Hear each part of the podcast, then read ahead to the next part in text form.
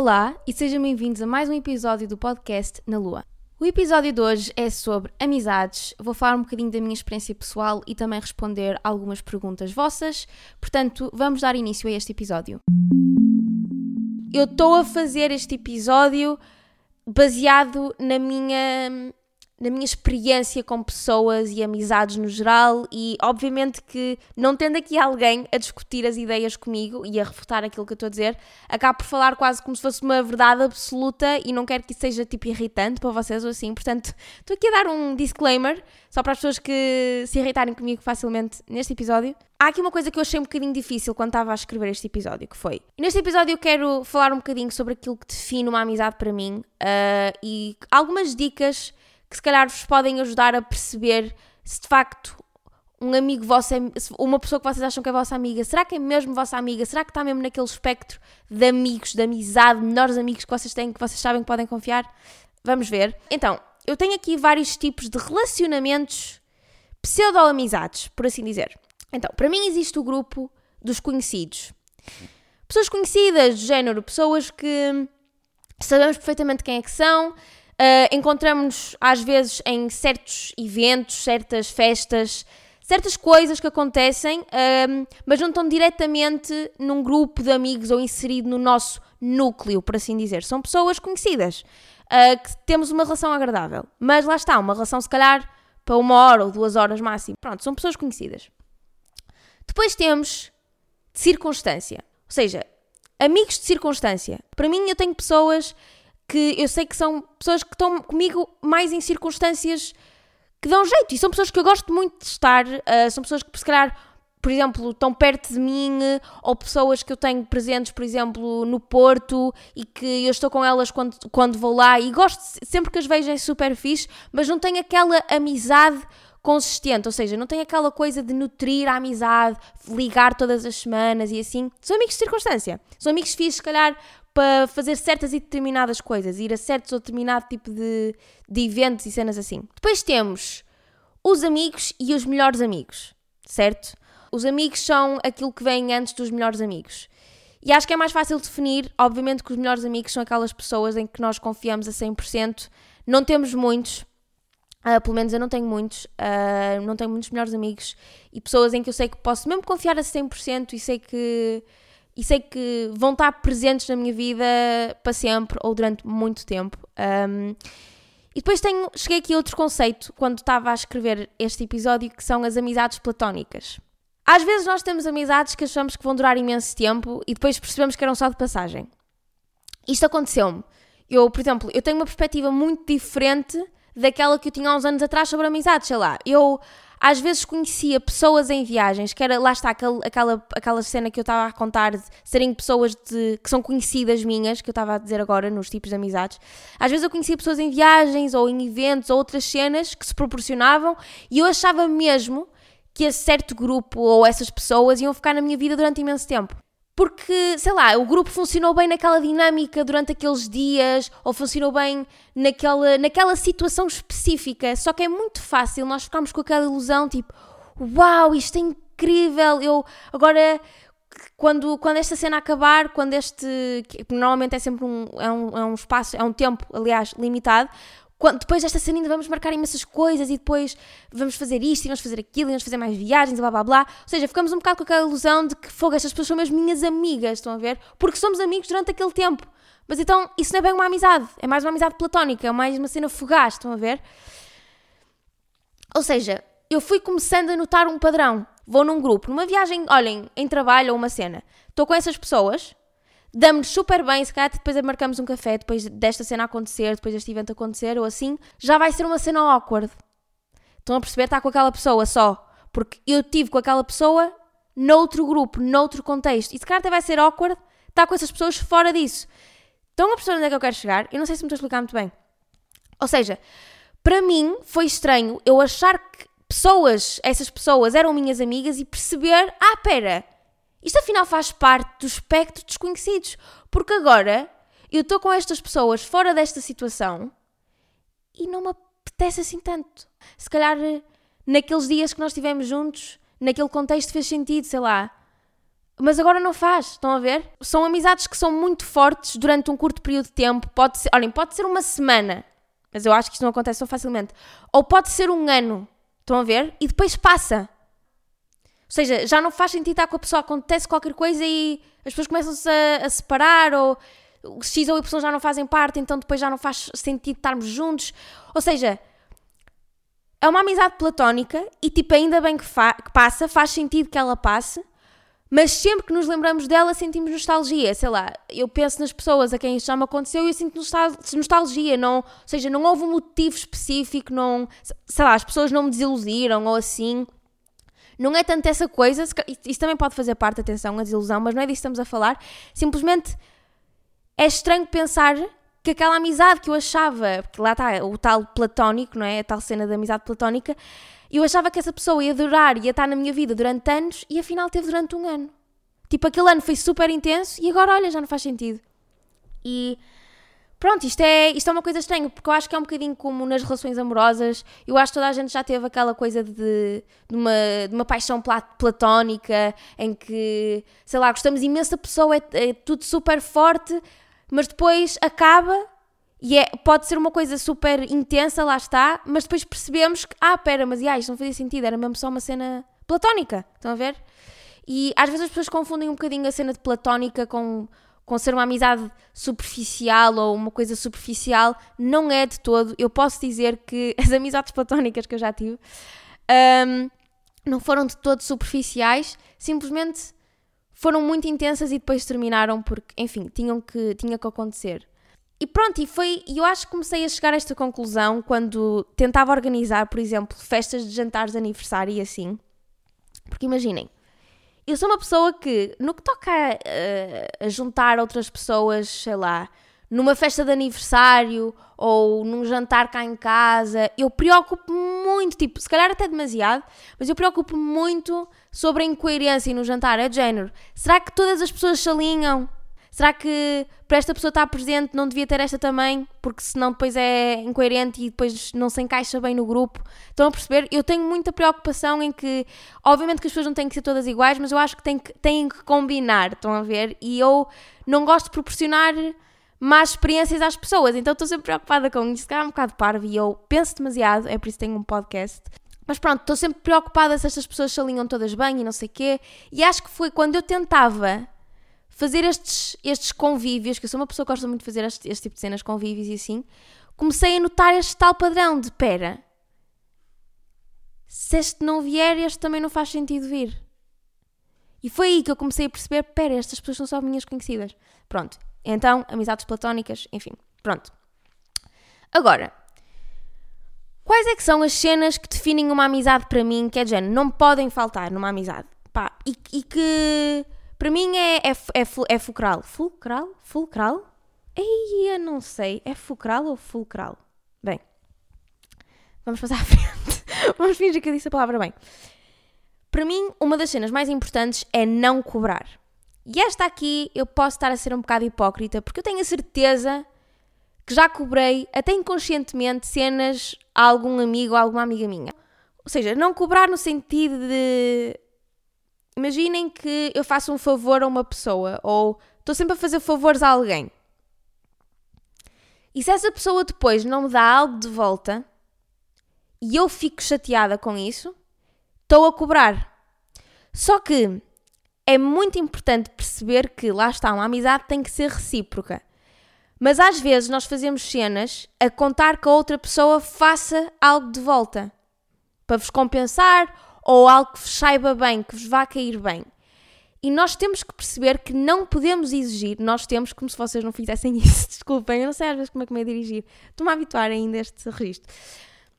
Mas às vezes é preciso perceber que nós não podemos estar sempre à espera ou a contar que as pessoas nos deem aquilo que nós estamos à espera que elas nos deem. Se não estamos a ser injustos, não estamos a ser bons amigos. Estão a ver? Um, Pá, eu acho que é um bocadinho isto. Uh, sei lá, isto, isto pode até ser pagar jantares, estão a ver? Ou sei lá, cenas deste género, é género. Estás a fazer uma cena que a pessoa não te pediu, estás a fazer por livre vontade. Depois não podes ficar à espera que ela corresponda ou que faça exatamente o que tu fizeste para compensar ou assim. Pá, isto às vezes é muito relativo, mas eu acho que é importante ter isto, isto ciente, que é não cobrar. Eu, eu tenho imenso cuidado e tento mesmo não fazer isto porque acho que, acho que não é fixe. Outra cena que uma amizade para mim tem de ter, sem dúvida, é acrescentar alguma coisa.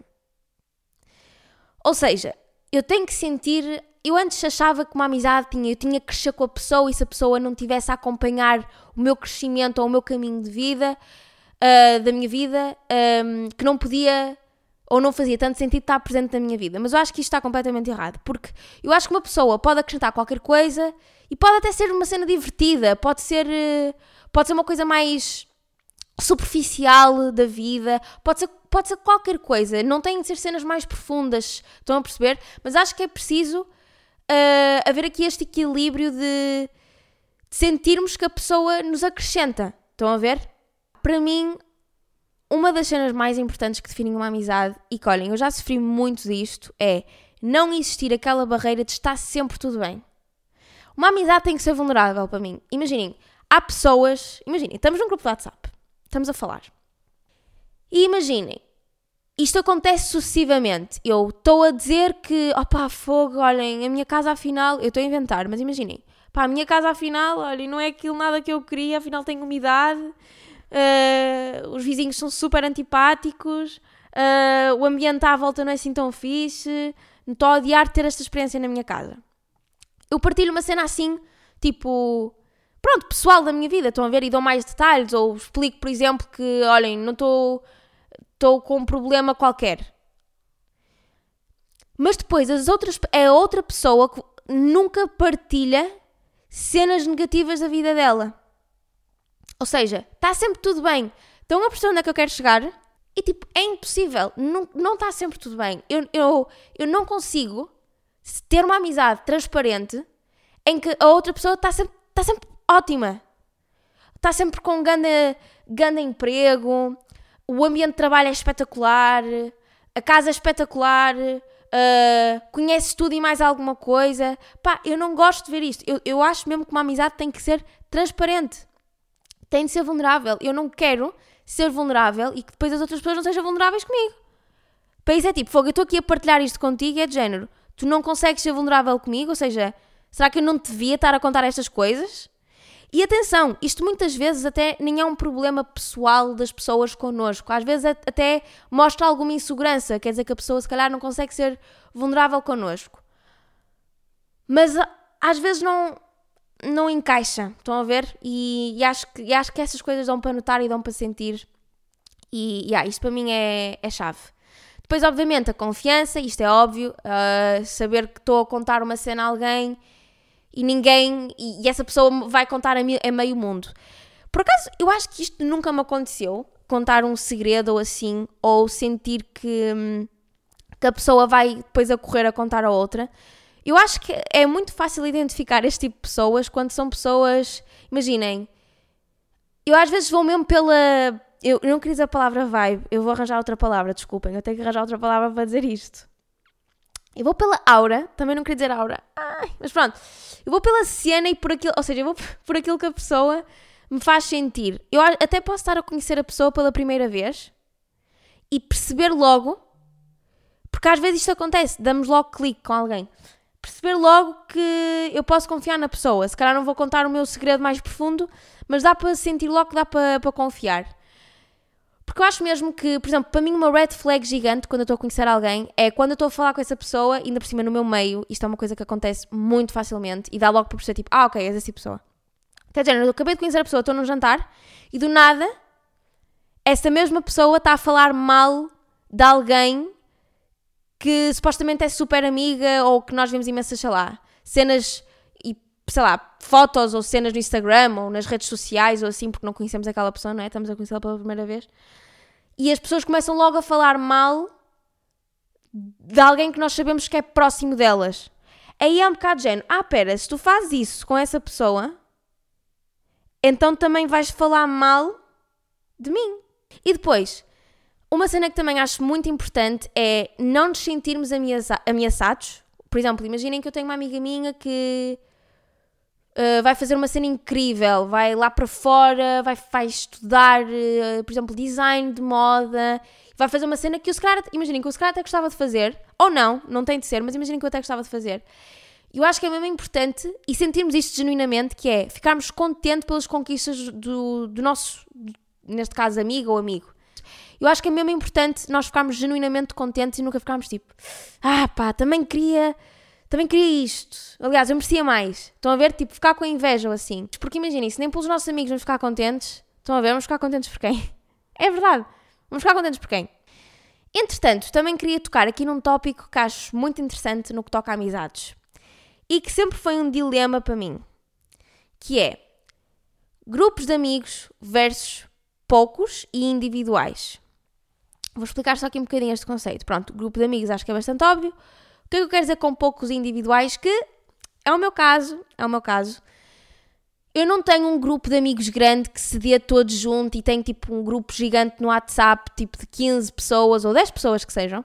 Eu não, eu tenho vários amigos diferentes, ou seja, tenho uma amiga ali, outra amiga ali, outra amiga ali, outros dois amigos ali, blá blá blá. Então eu vim aqui falar sobre os benefícios de ter um grupo grande de amigos versus poucos. Porque eu sinto que sempre foi um, uma luta minha interior, que é eu sempre admirei imenso pessoas que têm um grupo de amigos grande. E não tem que ser um grupo grande, ok? Pode ser um grupo de 10 pessoas, tipo é grande, mas não é assim tão grande. Pronto, então eu decidi escrever aqui os prós e contras de ter um grupo de amigos grande. Por exemplo, num grupo de amigos, a probabilidade de já se conhecerem há anos da escola, porque sei lá, foi um grupo que funcionou ali uh, e que são de confiança, é muito fixe, porque sei lá, já se conhecem há muito tempo. Estão a ver? Eu não tenho praticamente, pessoalmente, eu não tenho praticamente nenhuma amizade de infância, só os meus irmãos. Pronto. O resto veio tudo recentemente. Ou seja, ter um grupo de amigos é fixe, porque sabemos que muito provavelmente, mesmo que não se alinhem todos, pronto, podem não estar todos super bem, vai haver um número grande de pessoas por exemplo, alinhem e sair uma sexta-feira, ou algo do género. Ou tipo, como são 10 pessoas, opá, se calhar 3 não vão, mas claro, o resto vai. Ou seja, no geral, provocar uma saída ou cenas divertidas é bem mais fácil. E pronto, isto é fixe. E, e lá está, aquilo que eu estava a dizer. Provavelmente são amigos de infância e já se conhecem há muito tempo, então já sabem bem quais é que são os defeitos e qualidades uh, de cada um. Isso é super fixe. Só que eu, entretanto, cheguei a uma conclusão que é ter um grupo grande de amigos, e atenção que isto é de experiências que eu vejo acontecer à minha volta.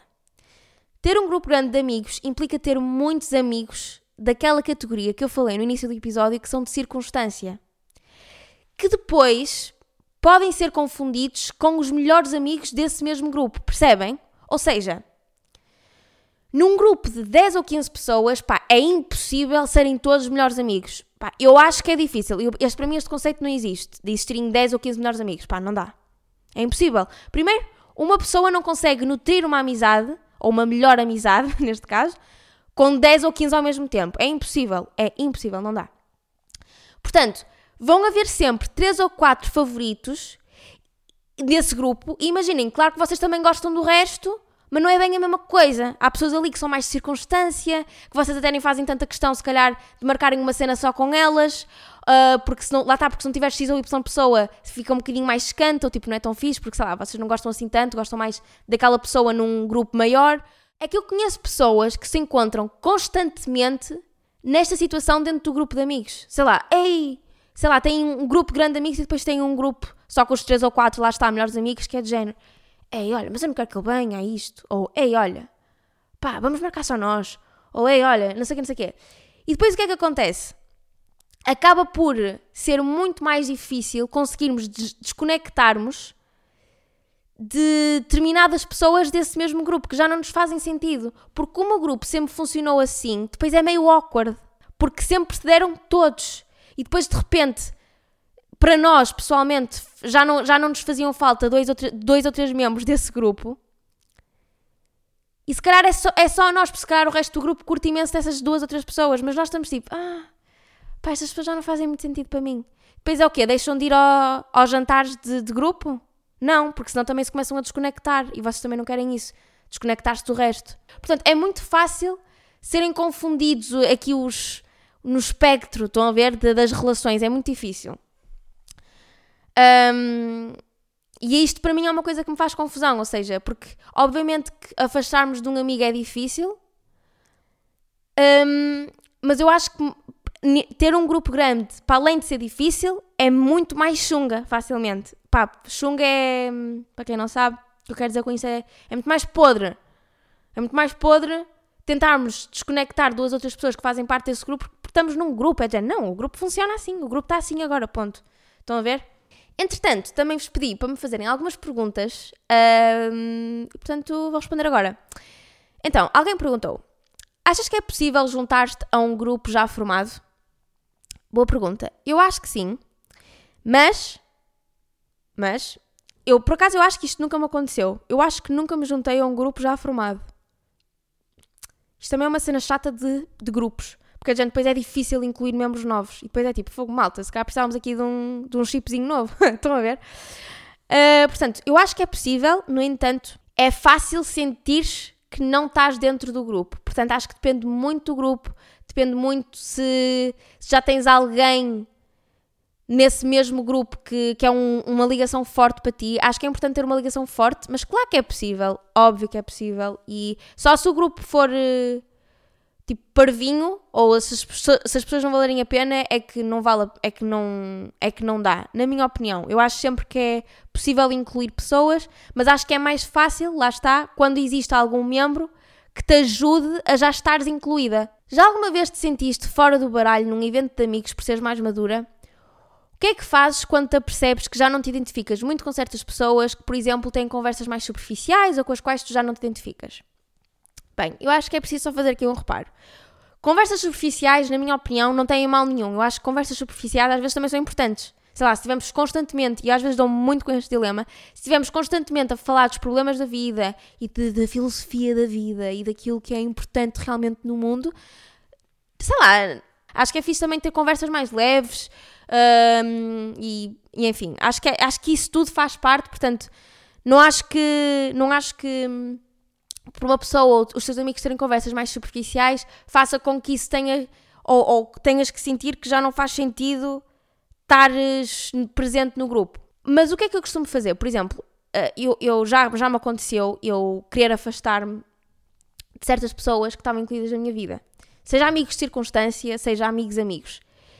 Eu acho que quando são amigos amigos, imaginem, a pessoa fez alguma coisa ou de facto já não gostamos muito de estar com ela porque ela, já, ela mudou ou nós mudamos. E eu acho que aqui é importante ser direto com a pessoa. E isto é uma coisa que eu acho que é importante em todas as relações e que eu tento ter mesmo presente, que é ser direto. Opa, para que é que eu vou estar a esconder uma cena que eu estou a sentir ou uma cena que me chateou em relação a uma amizade? Ou seja, isto é uma amizade que vale a pena para mim. Eu estou a, a pôr isto nesta, neste baralho, não é?